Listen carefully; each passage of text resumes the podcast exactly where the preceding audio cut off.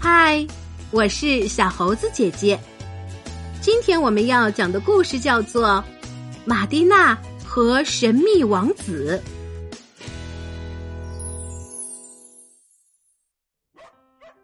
汪汪！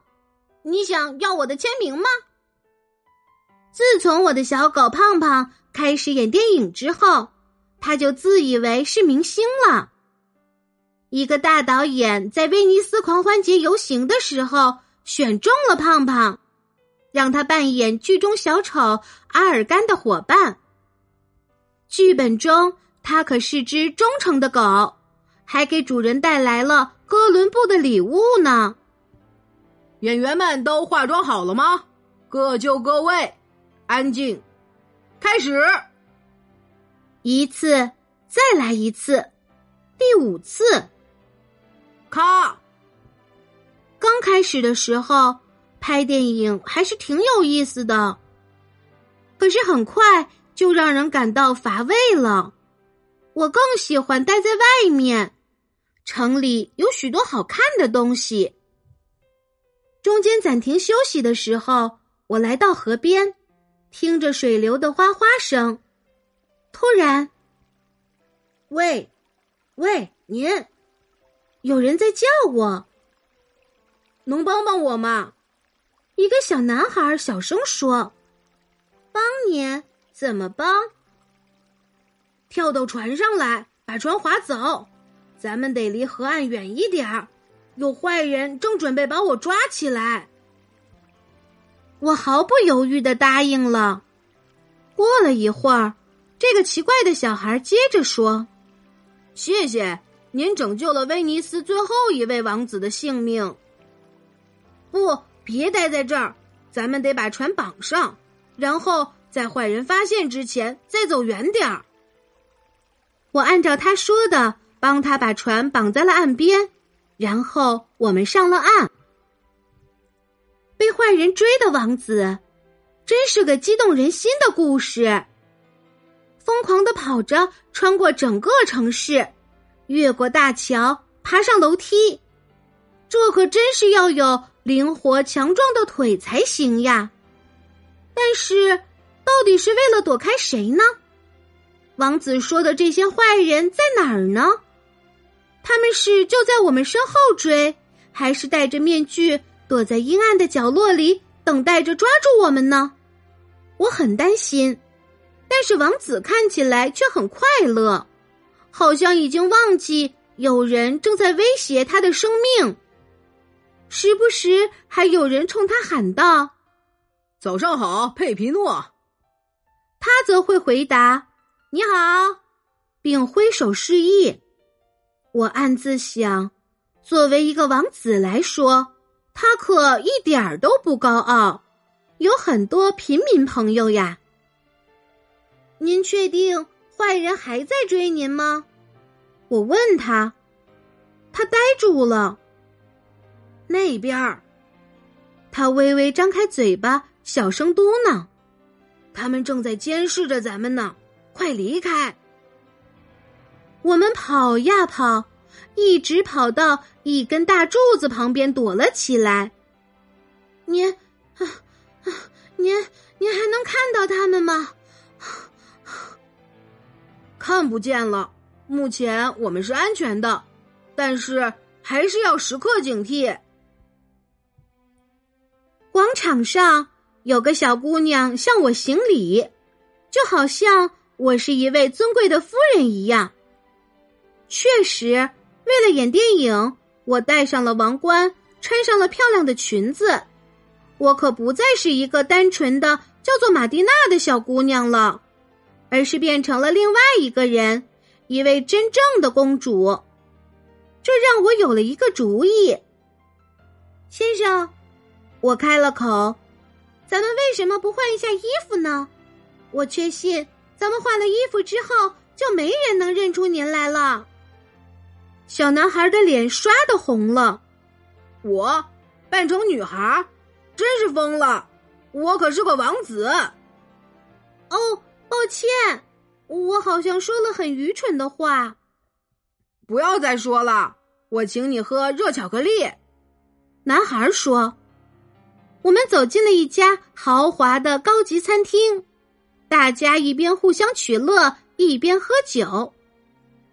我们的王子把衣兜翻了个底儿朝天，但是真倒霉，我钱不够了，我我把金币忘在宫殿里了。”他面带羞涩的解释说。我们只好什么都没喝，就走了出去。真是个奇怪的王子。既然您有那么多敌人，为什么要冒险在城里面到处跑呢？干嘛不躲起来呢？因为，呃，王子结结巴巴的说：“我得，我我得找到那个头上插着红色羽毛的戴面具的男人。”只有他才能保护我。插着红羽毛、戴面具的男人，那边就有一个，您看到了吗？快跟我来！我帮着王子找到了他说的人。先生，先生，王子需要您。我冲着那个男人叫道，但是他似乎一点儿都没听明白。不是他，男孩。一边使劲儿把我往后拉，一边小声说：“还得继续找。”这可真是大海捞针，在这么大个城市里，怎样才能找到一个插着红羽毛的男人呢？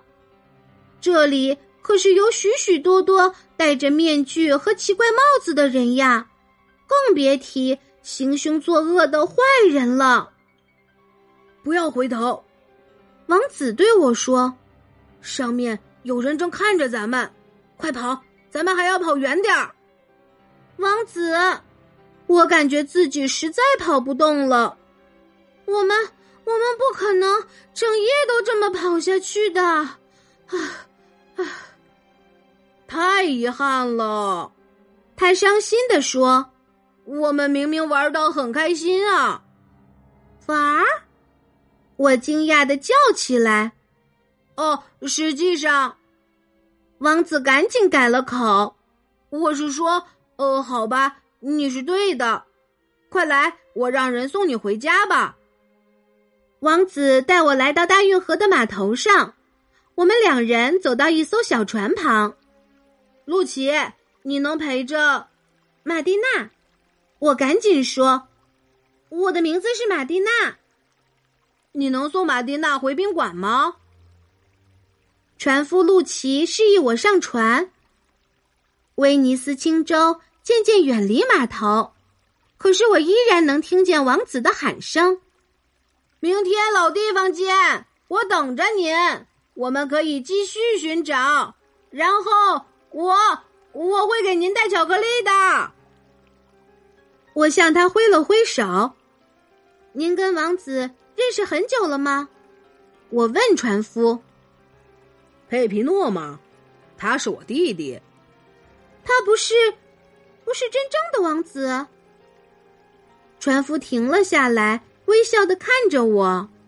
你知道吗，漂亮的小姐，在这个城市里，每年的这个时候，每个人都有权利按照自己的意愿成为王子或是公主。佩皮诺想象力特别丰富，他每到狂欢节都会编出各种故事，然后从家里逃走。您可不要怪他呀！我一点儿都不怪他。很快，船夫就把我送到了岸边，我又跟胖胖会合了。明天，我对他说：“我要把你介绍给一位王子。”嗡嗡。